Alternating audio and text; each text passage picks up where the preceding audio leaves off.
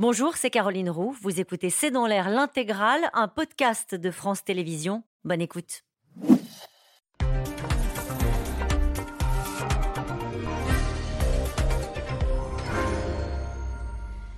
Bonsoir à toutes et à tous, bienvenue dans C'est dans l'air. 298 élèves se sont présentés euh, en abaya, 67 ont refusé de l'enlever. Ce chiffre, ces chiffres ont été communiqués ce matin par le ministre de l'Éducation nationale qui craint euh, de voir ces données monter dans les prochains jours avec l'entrée en cours des lycéens. Sur les réseaux sociaux, les conseils aux jeunes filles pour contourner la loi au nom, je cite, de la pudeur se multiplient et les chaînes du monde arabe dénoncent déjà une décision raciste de la France. Mais sur ce sujet, le gouvernement tient une ligne de fermeté soutenue par 80% des Français favorables à cette interdiction, selon un tout dernier sondage de l'IFOP. En première ligne sur le sujet, Emmanuel Macron propose même de réfléchir de nouveau à l'uniforme ou à une tenue unique, un sujet qui alimente le débat politique depuis des années. Alors comment est reçue euh, l'interdiction de l'abaya sur le terrain? Les profs sont-ils en mesure de la faire appliquer? Craignent-ils euh, des tensions? Vous entendrez le témoignage d'une professeure qui raconte comment certains de ses collègues, au fil du temps, ont peu à peu lâché sur le sujet de la laïcité. Abaya, uniforme, le style Macron, c'est le, titre de cette émission. Avec nous euh, pour en parler ce soir, Christophe Barbier, vous êtes éditorialiste politique conseiller éditorial de la rédaction de Franc-Tireur. À la une du numéro apparaître demain, Abaya, fini la récré. Nathalie Chuc est avec nous ce soir. Vous êtes grand reporter pour le magazine Le Point. Le Point qui signait un grand entretien où il était beaucoup question d'éducation avec Emmanuel Macron en cette rentrée. Nous y reviendrons également. Ève Roger, vous êtes journaliste spécialiste des questions de société et d'éducation. Frédéric Dabi, vous êtes le directeur général opinion de l'Institut de sondage IFOP. Je rappelais ce tout dernier sondage euh, pour Charlie Hebdo, selon lequel 8 Français sur 10 sont favorables à l'interdiction euh, de l'abaya à l'école. Beaucoup de données précises dans ce sondage. Là aussi, nous y reviendrons. Et puis votre livre, La fracture, publié aux éditions Les Arènes. Bonsoir à tous les quatre. Bonsoir. Merci de participer à ce C'est dans l'air en direct. On va parler de l'abaya, mais je voudrais qu'on dise quand même un mot sur la toute dernière proposition d'Emmanuel Macron le, euh, il appelle ça une tenue unique. Euh, non, c'est pas l'uniforme, c'est la tenue unique. il y a une nuance. Ah oui, c'est plus qu'une nuance. L'uniforme, c'est euh, la même chose pour tout le monde à l'identique, avec généralement un blason avec le nom du collège. Oui. C'est vraiment totalement similaire d'un élève à un autre. La tenue unique, c'est un cadre de recommandations vestimentaires, par exemple jean, t-shirt, veste mm. ou jupe, et puis on peut faire un peu euh, euh, ce qu'on veut dans ce cadre-là. On peut préciser par exemple que ça doit être des couleurs sombres, on peut préciser des limites, mais chaque établissement détermine plus une esthétique qu'une unicité. Donc entre l'uniforme et la tenue unique, il y a peut-être aussi la différence qui fait la modernité. Parce que l'uniforme, ça fait franchement retour euh, à l'époque des choristes ou des disparus de Saint-Agile. C'est pas dans le passé qu'on va trouver les solutions pour répondre aux défis d'aujourd'hui. Mm. masquer les différences sociales entre les riches et les pauvres, entre ceux qui ont les dernières marques à la mode et ceux qui n'ont pas les moyens de se les payer. Évidemment, éviter les euh, marques d'appartenance religieuse ou politique. Ça peut se faire à travers une tenue unique qui donne l'impression d'un groupe homogène, mais pas d'un groupe uniforme. Mais j'ai l'impression que c'est tellement un débat qu'on traîne depuis si longtemps. François Bayrou rappelait d'ailleurs ce matin, on n'a jamais eu l'uniforme dans l'école publique française. Jamais, il a insisté, on a eu la blouse. C'était une blouse, effectivement, et qui était destinée initialement à empêcher des taches d'encre. Hein. Ce n'était pas du tout euh, pour gommer des différences sociales euh, ou éventuellement religieuses. Euh, plus qu'une proposition d'Emmanuel Macron, j'aurais tendance à dire que c'est une proposition de Gabriel Attal qui me paraît beaucoup plus déterminé que le chef de l'État sur ce sujet. Parce que je rappelle quand même qu'Emmanuel Macron nous avait parlé de l'uniforme en mars 2017, donc ça remonte un petit peu, en nous disant « je réfléchis Son précédent ministre de l'Éducation nationale, Jean-Michel Blanquer, était lui-même favorable à l'uniforme en parlant d'expérimentation, ça n'a jamais eu lieu. Si on remonte un tout petit peu plus loin, un des premiers ministres a parlé euh, d'expérimentation de l'uniforme à l'école, c'était Xavier Darcos en 2003. ça remonte à plus de 20 ans. Autant dire que c'est une arlésienne et que les propos d'Emmanuel Macron, quand on le regarde un petit peu dans le détail, euh, c'est assez filandreux, assez ambigu. D'ailleurs, il donne aucune date hein, pour commencer les expérimentations. Mm dernier Brigitte Macron, eh, voilà exactement. Brigitte Macron, janvier dernier, fait une longue interview dans Le Parisien où elle parle de l'uniforme, expliquant qu'elle l'a elle-même porté quand elle était jeune femme pendant 15 ans. Et elle dit Mais moi, j'y suis très favorable, à condition que ce soit une tenue, elle dit, une tenue simple et pas tristoune. Donc c'est sûr que, voilà, le ministre de l'Éducation qui Et il y avait eu un débat au sein même de la majorité sur les propos à l'époque euh, de, Brigitte Macron. Oui, d'autant plus que cette interview était sortie euh, pile au moment où le Rassemblement national avait déposé une proposition de loi pour proposer l'uniforme euh, au collège et à l'école. Pourquoi ça revient tout le temps? À chaque fois qu'on fait la rentrée, il y a des propositions autour du retour de l'uniforme à l'école. Il a tous les avantages comme ça sur le papier. C'est-à-dire, on a parlé de, de, la lutte, de la lutte pour la laïcité, de, des égalités sociales, de, gommer les inégalités sociales. On parle même aujourd'hui du coût de la rentrée, donc ça pourrait éviter peut-être de payer moins cher les fournitures de la rentrée. Il y a euh, le, racket, ça peut éviter le racket. Enfin, si vous regardez sur le papier, il y a tous les avantages à l'uniforme. Après, on l'a dit, il y a, jamais, il y a très peu d'expérimentation. La seule ville qu'il a expérimenté en 2017, c'était Provins. Je ne sais pas si vous vous souvenez. Une seule ville en Seine-et-Marne. Et euh, ça a commencé en 2018. Alors, ils ont commencé euh, à faire dans les écoles primaires. Et puis, petit à petit, eh ben, tout le monde a abandonné parce que les enfants. Parce que, alors les enfants, parce que c'était pas obligatoire, c'était difficile de, de, le rendre obligatoire. Et puis les enfants, tout à fait naturellement, ont eu marre d'être toujours habillés de la même façon. C'est ce qu'ils disaient dans les reportages qu'on faisait au moment euh, où ça s'est arrêté. Là, le seul endroit où ça fonctionne, c'est en Nouvelle-Calédonie. Mais là, il y a vraiment une situation particulière puisqu'on sait que la Nouvelle-Calédonie est faite de plusieurs peuple et que de faire, peuple avec faire pays, comme ils disent là-bas, entre les, les, les Kanaks, les Caldoches, les enfants de Wallis et Futuna et puis les Asiatiques, et eh ben ça a enfin un objectif. Et je suis pas sûre que la situation de Nouvelle-Calédonie peut se, transporter ici en métropole. Euh, juste, ce serait un sujet qui fédérerait la majorité. Il y aurait toute la Macronie derrière cette proposition si elle était menée euh, à, son terme, Nathalie Chuc ça me paraît compliqué. Bon, euh, Sacha Oui, non, non, c'est assez euh, contradictoire avec euh, l'ambition assez libérale d'une partie de la majorité. Donc, mais je ne suis pas sûre que ça prospère. Hein. quand le président commence à dire à ne pas donner de date et à rentrer dans les détails, c'est qu'en général, ça va être prestement enterré. Hein. Donc, quel intérêt il a politiquement de sortir l'uniforme en cette rentrée? C'est Gabriel Attal qui le sort. Lui, il a parlé d'expérimentation à l'automne. Là, on peut imaginer qu'il va quand même tester les Il se le réapproprie. Vous le disiez qu'il l'avait déjà défendu en 2017, que Brigitte Macron le, portait également. Vous avez le, sentiment que le vrai, la vraie volonté politique, elle est davantage du côté du, ministère de l'Éducation nationale. Frédéric Dabi, sur ce bah, sujet, vous avez des sondages Oui, sur ce sujet. parce que, comme vous l'avez dit, hein, c'est un véritable sapin de merde. Le dernier sondage probant, c'est mars 2017, au moment où il y a la proposition d'Emmanuel Macron. On a une opinion qui est extrêmement partagée, c'est du 53-47. Ce qui est intéressant, c'est de voir les différents clivage. C'est fortement rejeté chez les femmes par rapport aux hommes. Ah Peut-être se voir imposer euh, un vêtement. C'est très partagé dans la jeunesse. On aurait pu euh, imaginer des jeunes vent debout euh, contre un uniforme à l'école. Il ne faut pas oublier l'imaginaire de la jeunesse qui s'intéresse à toute une série de sujets, une jeunesse plus mondialisée qui regarde par exemple l'Asie, le continent où tout le monde est en uniforme, l'attrait pour les mangas. Il y a aussi pour, sur un autre sujet, le fait que c'est très peu coûteux même si, du côté de la sympathie euh, partisane, sont les sympathisants de gauche qui sont les plus opposés. Ça date de 2017. Il y a d'autres enquêtes où on est plutôt à 55-60%. Mais il faut, faut, bien mettre les sondages euh, à distance. On connaît la critique de Pierre Bourdieu sur l'imposition de thématiques à travers des sondages, qui est une critique très pertinente. Est-ce que c'est le sujet pour les Français en cette rentrée d'uniforme? C'est non. Par contre, la Baya, dans notre enquête du jour, il faut fiducial pour Paris Match, la polémique sur la Baya, ça a été un des sujets les plus discutés par les Français en cette rentrée. Qu'est-ce que cela raconte si on reste sur l'uniforme et nous allons aussi ce soir parler de la Baya et rentrer dans le détail qui est vraiment passionnant de, de votre sondage? Qu'est-ce que cela raconte le fait qu'Emmanuel Macron et Gabriel Attal décident de faire la rentrée? Avec la baya, c'est une chose, mais avec l'uniforme. Est-ce que ça fait écho à ce qu'il disait euh, dans le journal Le Point? Il parlait d'une espèce de euh, retour à une forme de conservatisme, hein, je résume comme ça, sur la question euh, de l'école. Il disait il n'y a aucune forme d'accommodement avec les principes à, l'école, l'autorité, les savoirs et l'autorité des maîtres. C'est le seul moyen pour que l'État tienne. je pense que ça répond à trois choses. D'abord, quand même, un peu d'opportunisme. C'est un signe envoyé à la droite, dans une période où la Macronie compte sur le soutien de la droite. Deuxième chose, ça participe de la quête un peu et un peu euh, dans le désarroi du président de la République pour euh, faire nation. Il a réuni mmh. les partis politiques autour de ça. Faire nation, bah, est-ce que l'uniforme à l'école, le fait que dans une école, dans une classe, les enfants ne se distinguent pas, ça ne va pas les rapprocher pour faire nation? Puis la troisième raison, c'est celle qui transparaît à travers cette, cette réflexion que vous avez citée. C'est on doit rétablir l'autorité. Où est-ce que ça commence? Bah, Dans les familles et à l'école. Alors l'autorité, c'est quoi? Bah, C'est peut-être des enfants qui, comme jadis, mmh. se lèvent quand le professeur rentre, euh, ont un uniforme ou une tenue euh, égale et, et respectent les règles. C'est pas tant quelles règles ils respectent, mais on en édicte et doivent les respecter.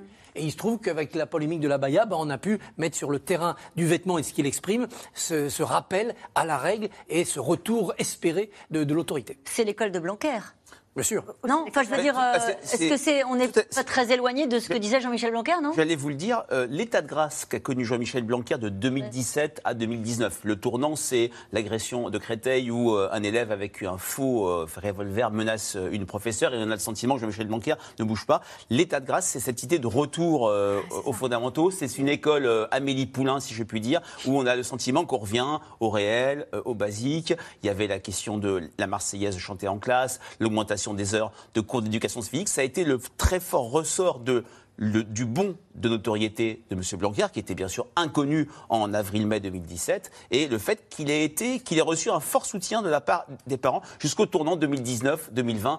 Le Covid a été produit. Cette période d'état de grâce, parce qu'il y avait une attente dans l'opinion de cette école-là, du retour de cette école. On avait aussi le sentiment qu'il mettait en œuvre des mesures plus symboliques que des mesures de, structurelles euh, qui permettaient de revenir vers, euh, j'ai envie de dire, ce paradis perdu. Mm. Oui, c'est exactement ça ce que je veux dire. C'est une école imaginaire en réalité. Ça appuie sur. On a un fantasme d'une école euh, magique, parfaite, type Troisième République, qui en réalité n'a jamais existé. Mais en, Pourquoi vous dites ça? Parce qu'il n'y avait pas d'égalitarisme. Enfin, c'est pas exactement. C'est pas ce qu'on veut dire. C'est-à-dire qu'on apprenait à lire et écrire compter. Aujourd'hui, on apprend à lire et écrire compter de la même façon. On est même dans les pays on apprend et on lit en compte le, plus longtemps de tous les pays de l'OCDE. Donc il y a, un, imaginaire qui sert la cause politique et sur lequel euh, Emmanuel Macron appuie, mais en, en réalité, personne n'a jamais été dans cette école de Jules Ferry pour cette. Euh, oui, non, simplement quand on regarde les copies de ceux qui avaient le certificat d'études il y a 50 ou 100 ans, bah, il y a moins de fautes d'orthographe que ceux qui arrivent en sixième euh, maintenant. Donc, et c'est l'objet d'une tribune qui est signée aujourd'hui dans Le Monde et on va y revenir.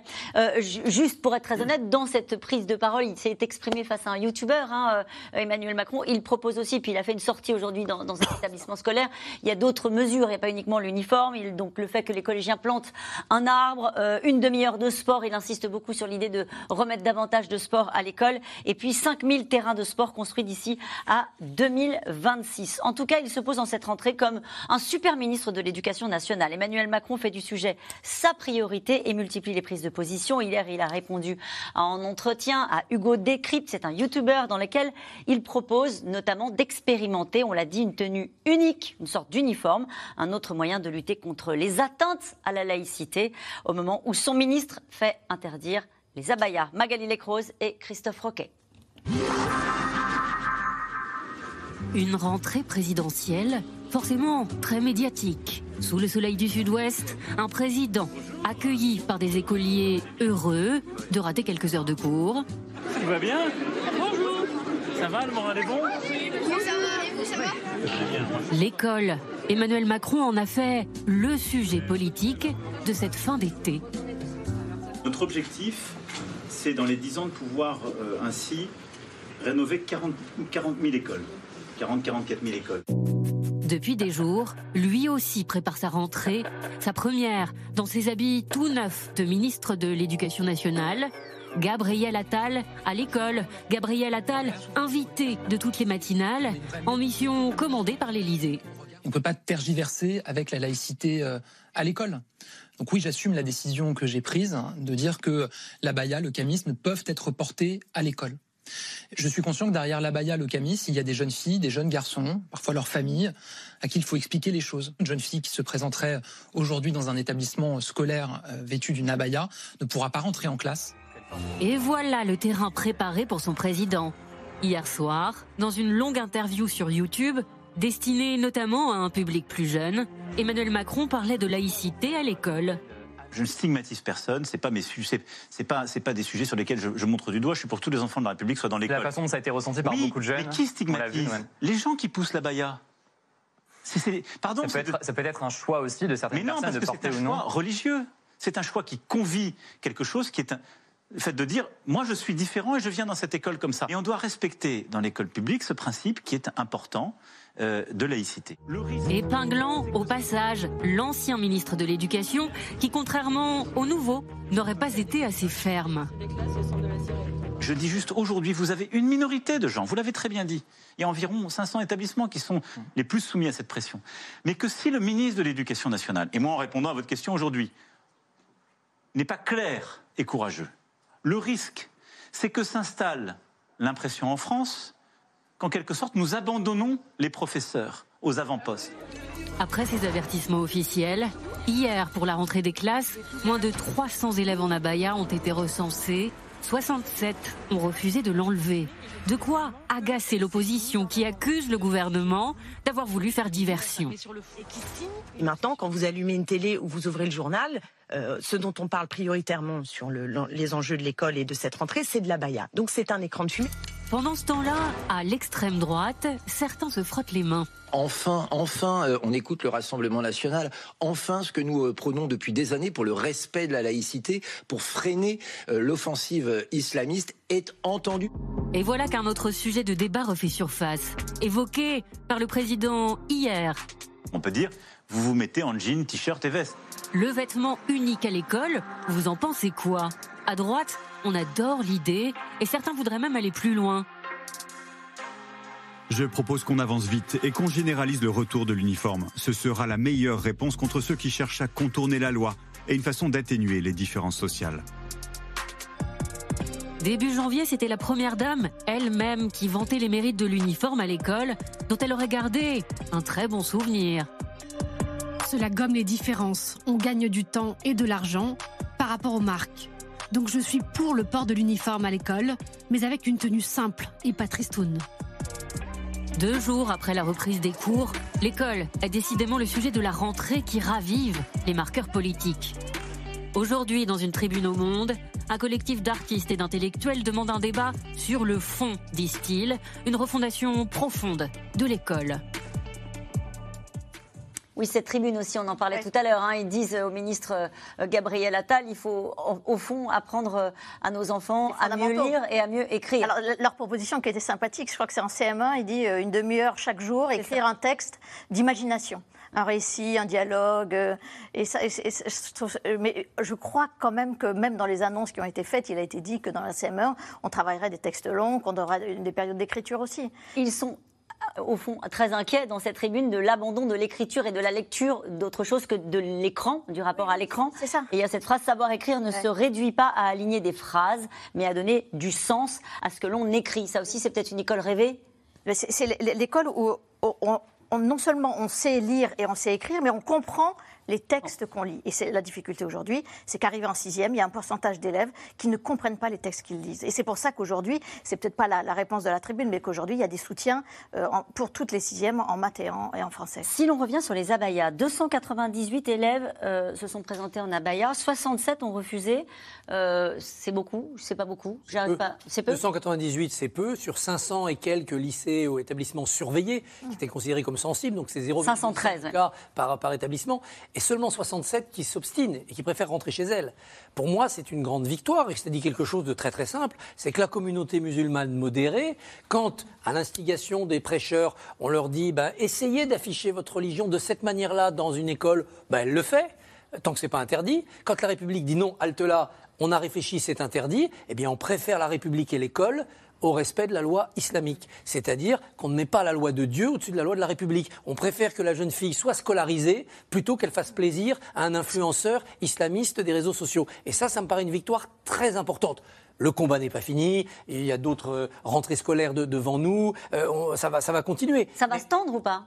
Bah, Moi, je suis quand même heureusement surpris qu'il y ait eu si peu d'incidents après un week-end de provocation quand même, où de nombreux prêcheurs euh, sur les réseaux sociaux sont venus dire contournez la loi, trichez, imposez-vous. Ce qui a d'ailleurs démontré pendant le week-end que c'était bien un vêtement religieux, ou au moins un vêtement utilisé à des fins religieuses par des intégristes, et ce qui fait tomber à plat complètement l'argumentation de la France insoumise, nous disant non, non, c'est un vêtement féminin. Nathalie quand vous voyez qu'en Seine-Saint-Denis, il y a des professeurs et des lycéens qui sont en grève contre l'interdiction euh, de la baya, c'est tombé cet après-midi, considérant au fond que l'interdiction euh, gouvernementale c'est une politique islamophobe et il souhaite se désolidariser de cette politique islamophobe.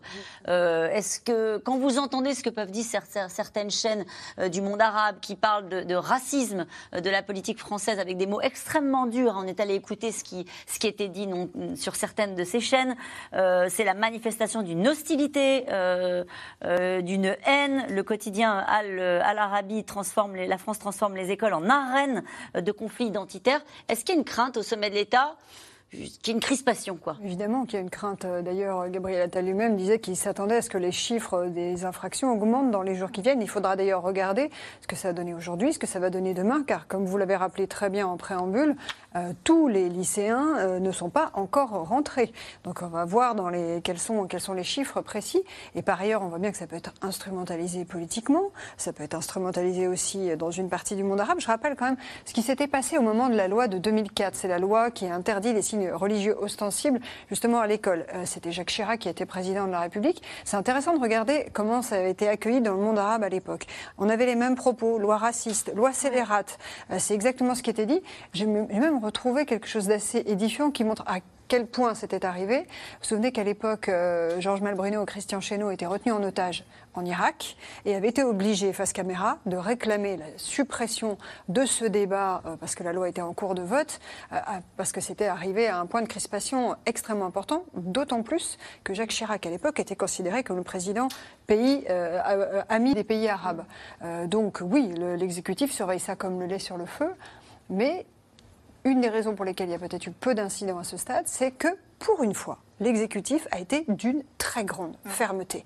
C'est-à-dire qu'ils n'ont pas louvoyé, pas tergiversé. très clair sur la... Et vraiment, il y a un côté blitzkrieg. J'annonce, la circulaire est prête, poum, on applique. Dans, le propos de ces enseignants grévistes, il y a une contradiction intellectuelle. Ils disent c'est islamophobe. Donc ça veut dire que la baya est bien l'expression de la religion musulmane. Donc ça veut dire que si on respecte la loi de 2004, porter la baya à l'école enfreint cette règle sur les signes ostensibles. Donc il faut qu'ils aillent jusqu'au bout et qu'ils demandent l'abrogation de cette loi de 2004. Peut-être d'ailleurs qu'à la prochaine présidentielle, le candidat LFI, quel qu'il soit, mettra dans son programme l'abrogation de cette loi. Je vais dans le détail, puisque vous le commentez. Je vais dans le détail de leur communiqué. Il dit pour nous, tous les élèves doivent être accueillis.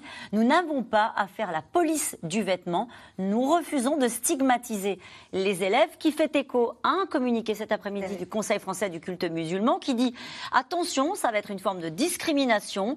Euh, le CFCM dit craindre un contrôle au faciès arbitraire euh, ou que les critères d'évaluation de la tenue des jeunes filles reposent sur l'origine supposée, le nom de famille ou la couleur de peau. Ah non, c'est le vêtement. Donc il n'y a pas de discrimination. La discrimination, c'est au contraire quand on rentre dans une école et qu'on peut être distingué par son vêtement ou l'expression d'une appartenance religieuse ou politique. À ce moment-là, on est reconnu, on est distingué, on peut être pointé du doigt. À lui, c'est un communiste, elle, c'est une mm. musulmane. Donc, se fondre dans le droit à l'indifférence, c'est protéger les élèves contre la discrimination. Pour, l'instant, de toute façon, la décision est entre les mains du Conseil d'État. Hein, Alors justement, regardez à cette question pour vous. Si le Conseil d'État retoque la décision de Gabriel Attal, ne risque-t-il pas euh, d'ouvrir la porte à toutes les provocations de ce type? Alors, il y, a effectivement un risque. Mais le Conseil d'État, plusieurs fois, a déjà donné raison au gouvernement en disant ou, à ceux qui, qui, qui, au gouvernement quand euh, une jupe longue sur un, pantalon a été considérée comme un signe ostentatoire religieux. Un bandana trop large sur la tête a été mmh. considéré comme un, par le Conseil d'État comme signe ostentatoire religieux. Donc la, la loi est ainsi rédigée qui a je pense assez peu de choses que le Conseil d'État retoque cette, cette interdiction, puisqu'il y a quand même des critères pour déterminer si la baya est un, vêtement religieux ou non, et ces critères, ils sont très précis, qui sont la permanence, est-ce que l'élève met toujours la baya tous les jours, tous les jours, tous les jours, et la, et la, la, résistance au, ou le refus de l'enlever? Et eh ben, ces deux critères-là, ils sont très importants, et je pense que le Conseil d'État peut considérer effectivement que la baya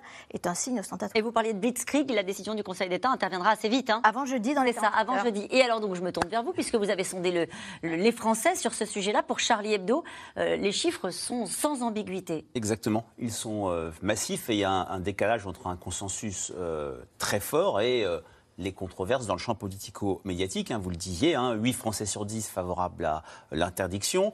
En lien avec une enquête IFOP pour le Comité national d'action laïque, on avait trois quarts des enseignants qui étaient aussi favorables à l'interdiction parce que les enseignants, comme les Français, euh, veulent une règle claire. Ils ont refusé la politique du cas par cas qui mettait notamment les directeurs d'établissement en euh, difficulté. Et donc c'est dans ce cadre-là qu'on a le sentiment que le politique reprend la main, quand bien même ce n'est pas un sujet prioritaire. Mais ce qui frappe dans cette enquête, c'est euh, l'absence de clivage euh, politique. Hein. une majorité de sympathisants de la France insoumise, 58% je crois, c'est favorable à l'interdiction. Plus de trois quarts euh, des sympathisants d'Europe que Gilets Verts. Une fois de plus, un peu comme pour la fameuse phrase la police tue, un peu comme l'idée qu'il y a un racisme systémique, on a un décalage entre le centre de gravité idéologique du peuple de gauche et les prises d'opposition personnelles de personnalités de la NUPES, notamment de la France insoumise. Et du côté des jeunes, ce que je trouve très intéressant, on a posé cette question un peu d'une autre manière avant la circulaire Attal, c'était au mois de juin.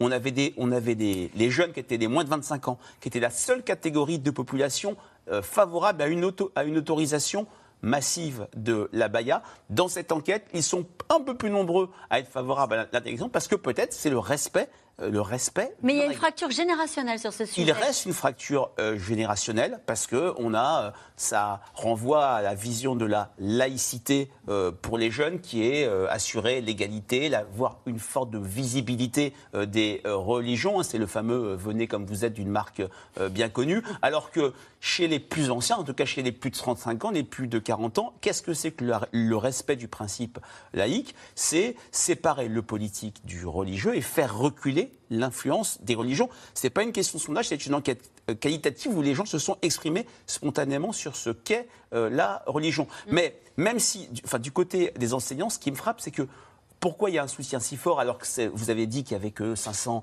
euh, établissements? C'est parce qu'ils sont le sentiment de vivre une attaque tous azimuts à l'égard du principe de laïcité. 64% dans cette enquête pour le CNAL auprès de 1000 enseignants ont le sentiment qu'il y a une contestation en augmentation et un euh, enseignant sur trois a vu des contestations de la loi du 15 mars 2004 sur les signes religieux. Donc, c'est de fait, les atteintes à la laïcité ont augmenté. Oui, clairement, c'était même les chiffres qui étaient euh, publiés par le ministère.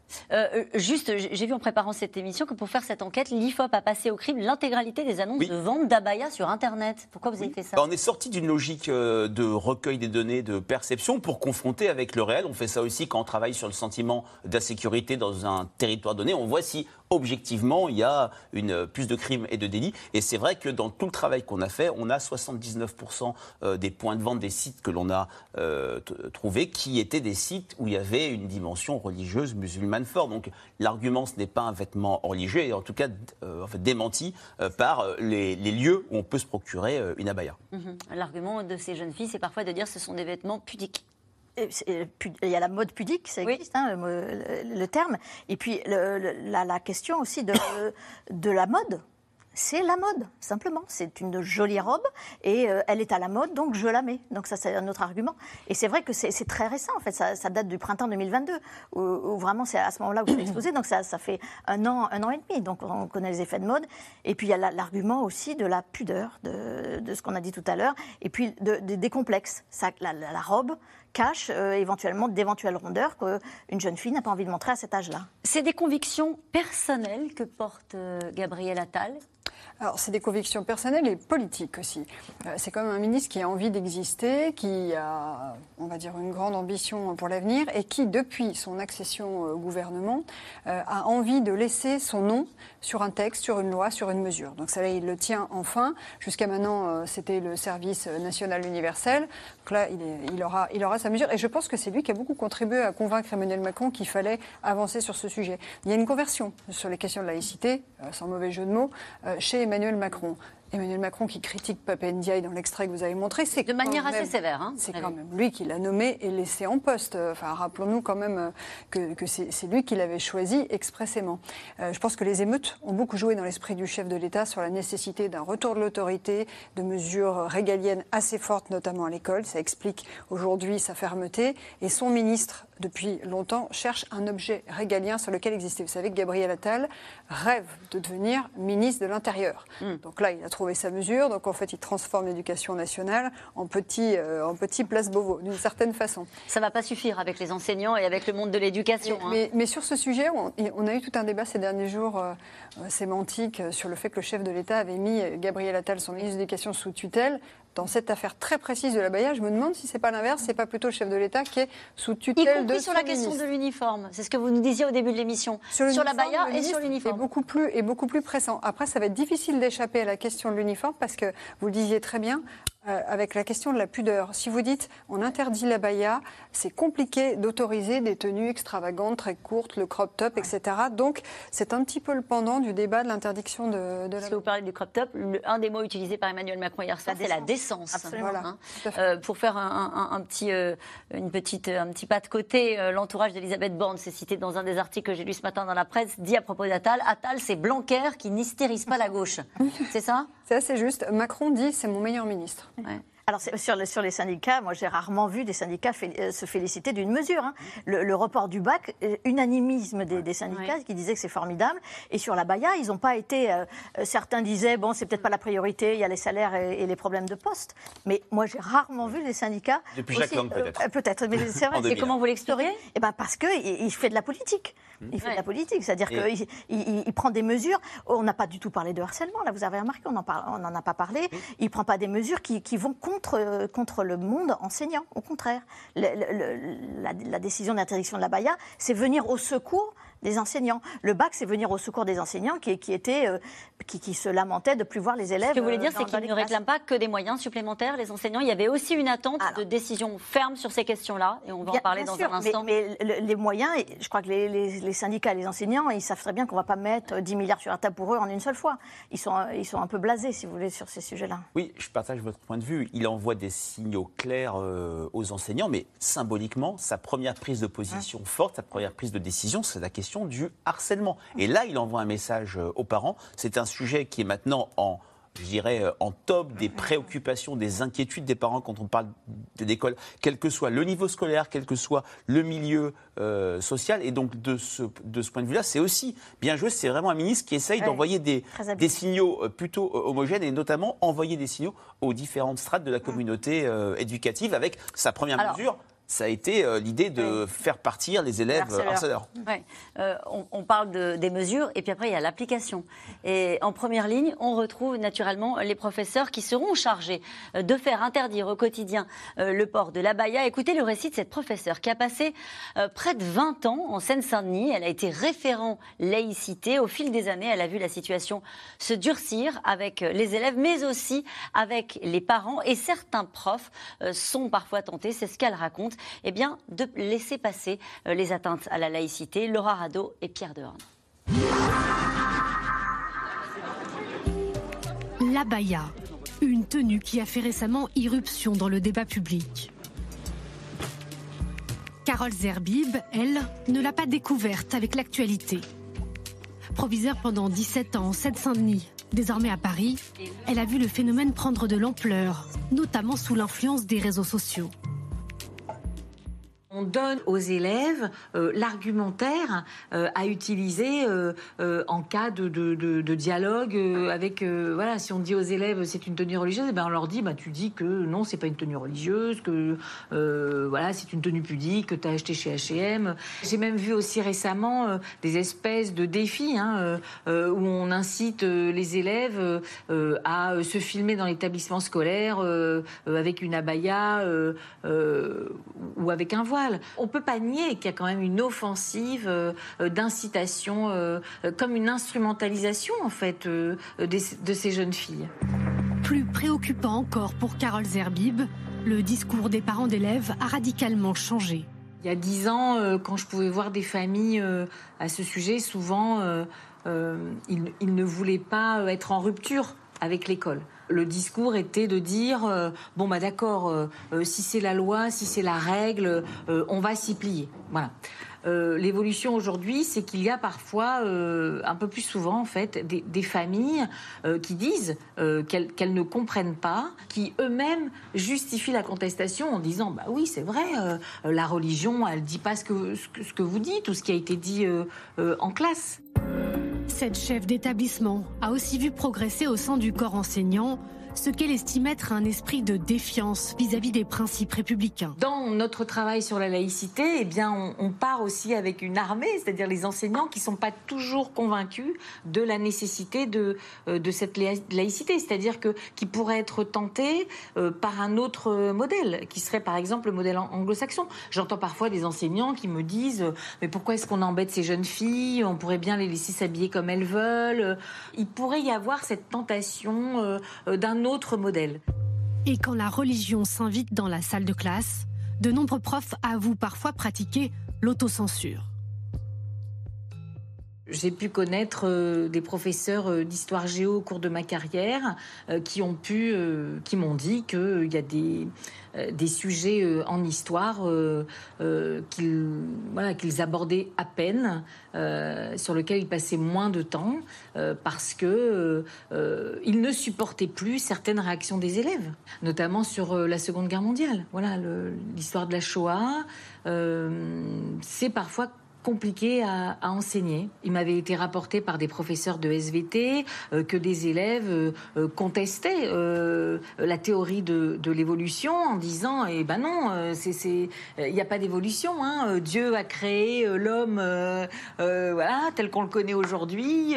Adam et Ève sont arrivés sur Terre et c'était pas du tout des hommes préhistoriques qui ont évolué. Vous voyez, il y a il y a, le dogme qui l'emporte euh, sur la science. C'est-à-dire que la laïcité, euh, qui devait quand même protéger euh, tout le monde de, certaines pressions politiques ou religieuses, eh bien finalement est mise, en échec puisqu'il y a un phénomène d'autocensure. En fait, ça, contrevient complètement à ce que doit être l'école de la République.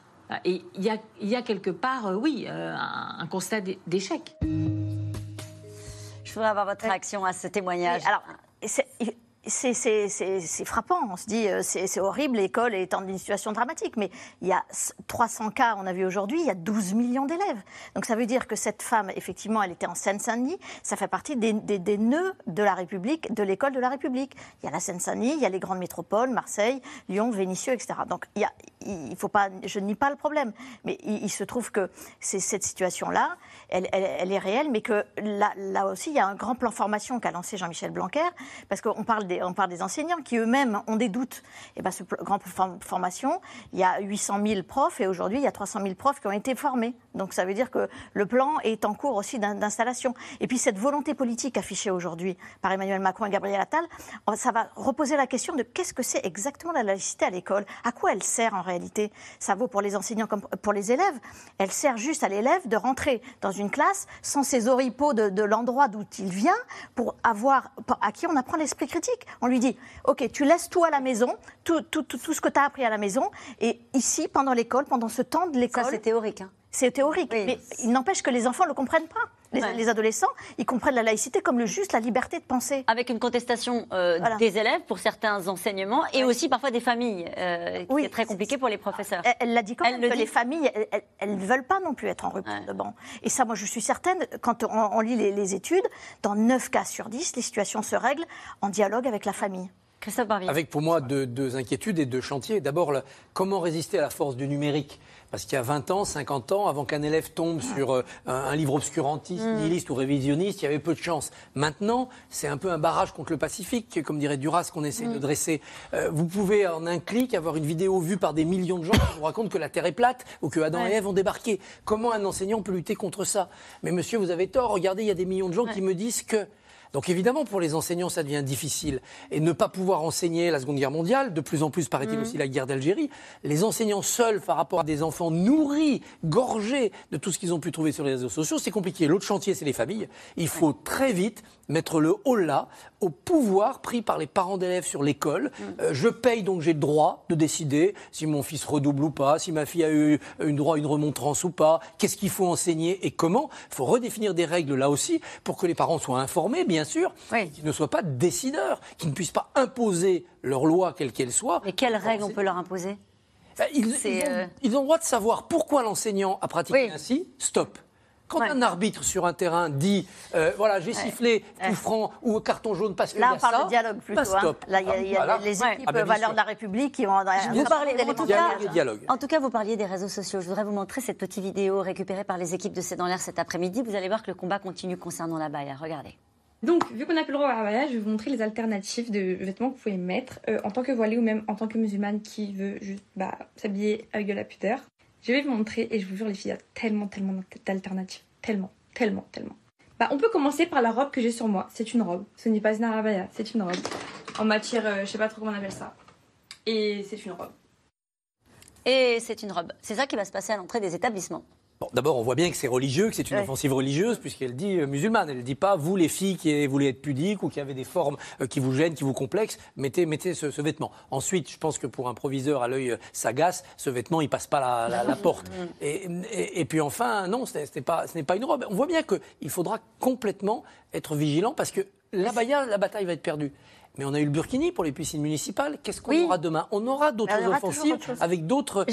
C'était exactement ça. L'offensive va continuer. Et en première ligne, on retrouve les professeurs dont on a compris qu'ils sont parfois démunis, qu'ils ont euh, parfois peur de mener ces combats-là. la- Et, et- et du coup, euh, du coup je, je me tourne vers vous. Euh, C'est vrai qu'il y a eu. le- Emmanuel Macron a été critiqué parce qu'il avait rapproché ce débat sur les abayas à celui de Samuel Paty. Déjà avec vous. Est-ce qu'il a fait Il a eu tort de rapprocher ces deux sujets? C'est une belle maladresse, oui, c'est sûr. Vous voyez que son ministre a essayé d'être pondéré en disant que ce n'était pas du tout une mesure qui visait à stigmatiser une communauté, une religion. Quand Emmanuel Macron fait ce rapprochement malheureux avec euh, la question terroriste, euh, évidemment, ça crispe. Oui, même si ne faut pas négliger le fait que pour euh, les, les enseignants et comme pour l'ensemble des Français, euh, il reste un traumatisme. Samuel Paty, euh, euh, la caravane fait médiatique part, on en parle, par- euh, passe, pardon, on en parle de manière euh, récurrente, mais de manière espacée. Dans l'enquête pour le CNAL, le Comité national d'action fadaïque, j'ai été frappé par un chiffre. Nous avons euh, 4 enseignants sur 10 qui considèrent que l'affaire Samuel Paty, alors, les mots ont un sens, a influencé leur manière de mettre en œuvre leurs enseignements. C'est quoi le chiffre? 42%. 16%, ça les a beaucoup influencés. Et ce qui est très intéressant, c'est le clivage entre réseaux d'éducation prioritaire, les anciennes ZEP et les non-ZEP. On passe à 56% euh, en REP. Ça a été un véritable traumatisme. Il ne faut pas oublier, euh, quelques jours après l'assassinat de Samuel Paty dans une enquête IFOP pour Marianne, on avait un tiers des jeunes de moins de 30 ans qui considéraient que au-delà de l'horreur du crime, il avait eu tort de montrer euh, des caricatures pour illustrer la liberté d'expression. Et puis le phénomène dont vous parliez, euh, d'autocensure, est réel. 48% des enseignants euh, interrogés, ce sont déjà, alors c'est pas facile à, euh, à, comment dire, restituer dans une enquête a posteriori, mais ce sont déjà euh, censurés pour éviter des incidents. Mais ce qui est intéressant, c'est le référent par rapport à une enquête identique, faite en 2018, avant l'assassinat,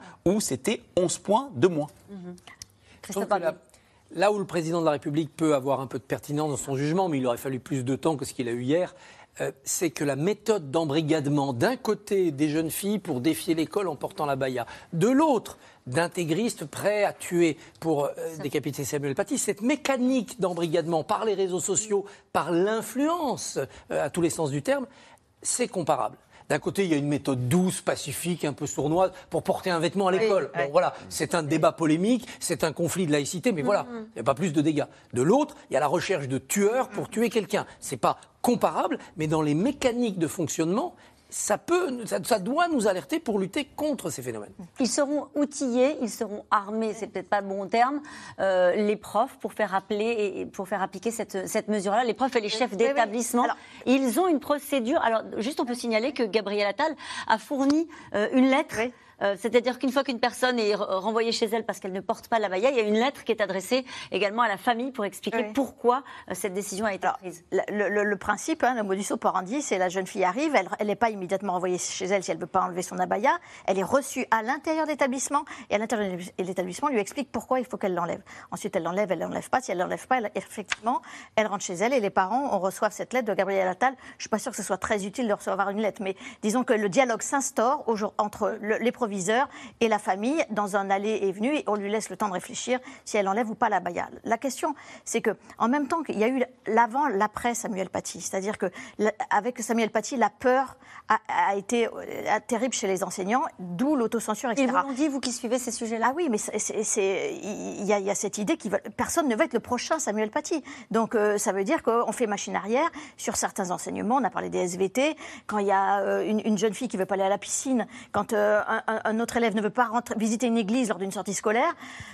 On arrondit les angles. Voilà, voilà. Mais dans le même temps, de ce mouvement-là de peur, il y a le mouvement du gouvernement de Jean-Michel Blanquer, quand même, qui ont décidé, même avant euh, Samuel c'était en 2018 quand même ces décisions, de former ces équipes qu'on appelle valeurs de la République pour essayer de cortiquer l'école, cortiquer le discours de l'école et aider les enseignants. Et là, les proviseurs, on a vu, ils sont en demande de, cette, de ce soutien, de cette aide. Et moi, je, sens une euh, un vrai changement pour eux que tout d'un coup, le président de la République et leur ministre leur disent allez-y les gars, on va vous soutenir, on va vous aider. Mhm. Et ça, c'est très important. Nathalie Chuc, ils, sont, ils se sont rendus sur le terrain justement pour... Euh, alors c'est l'image, hein, c'est habituel qu'un ministre se rende sur le terrain pour accompagner, mais c'est l'idée de dire on est là. On sait que ça ne va pas être simple, on est là.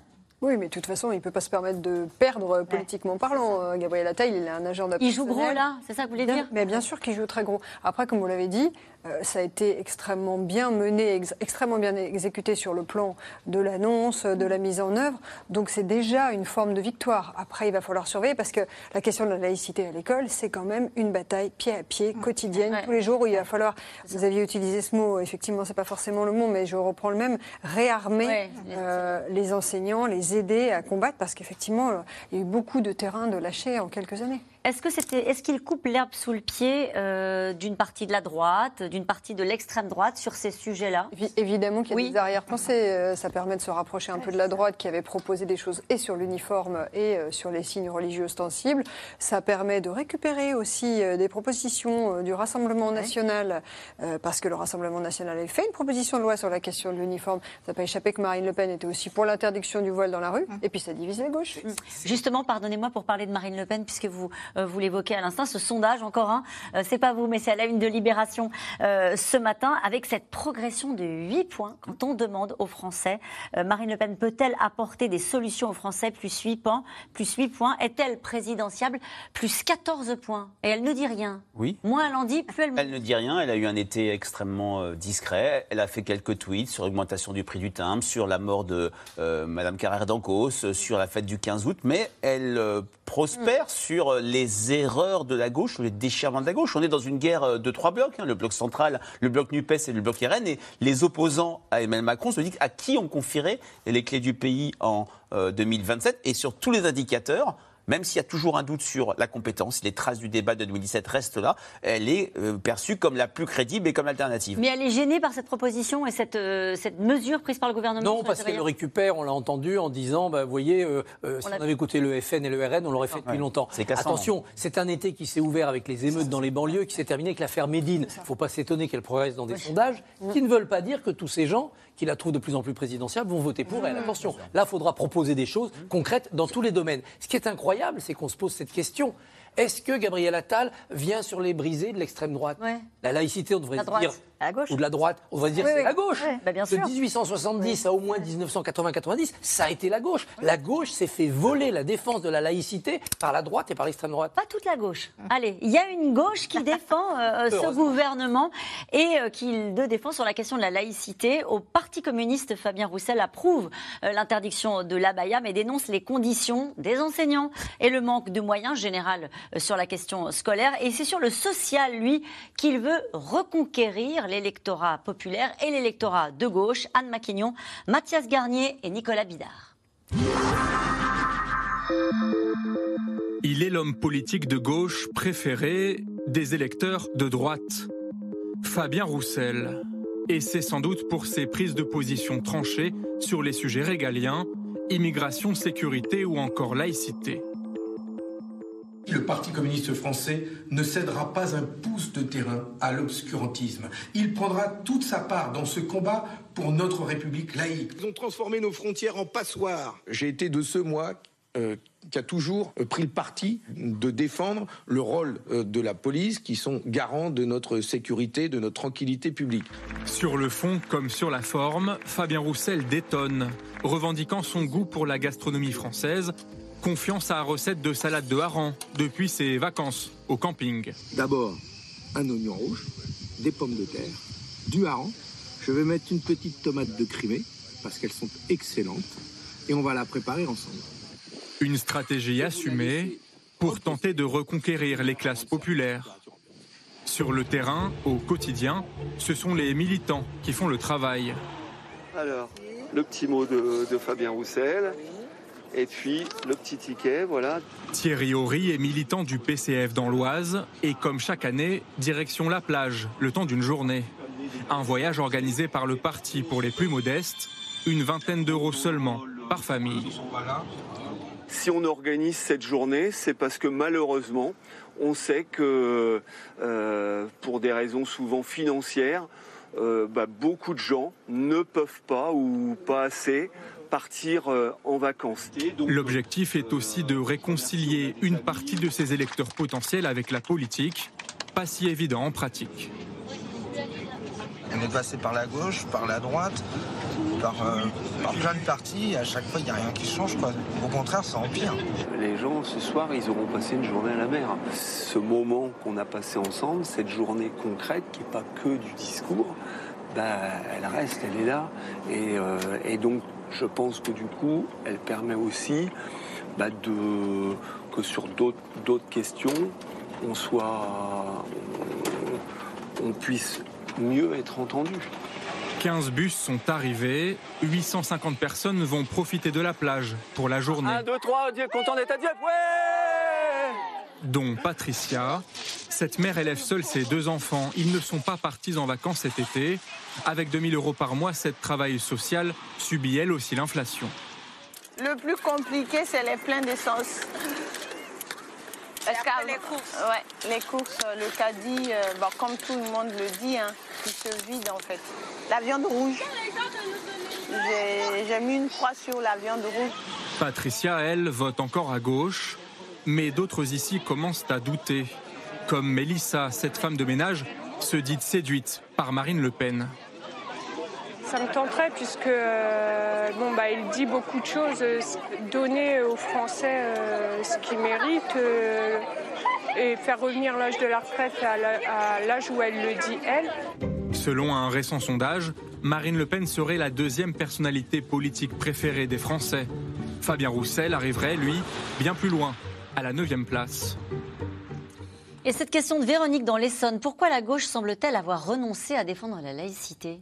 Nathalie Chuc. C'est pas toute la gauche. Hein, non, c'est pas toute la gauche. Non, il y a une vraie fracture à gauche entre, je dirais, une gauche gestionnaire ou qui a exercé le pouvoir et une gauche plus euh, mélanchoniste. Donc là, c'est très, c'est très différent. Vous voyez bien que ces derniers jours, des gens comme le maire de Montpellier, euh, Michael Delafosse, a soutenu le gouvernement en disant que c'était une bonne mesure. Je pense aussi à la présidente de la région Occitanie, euh, Carole Delga.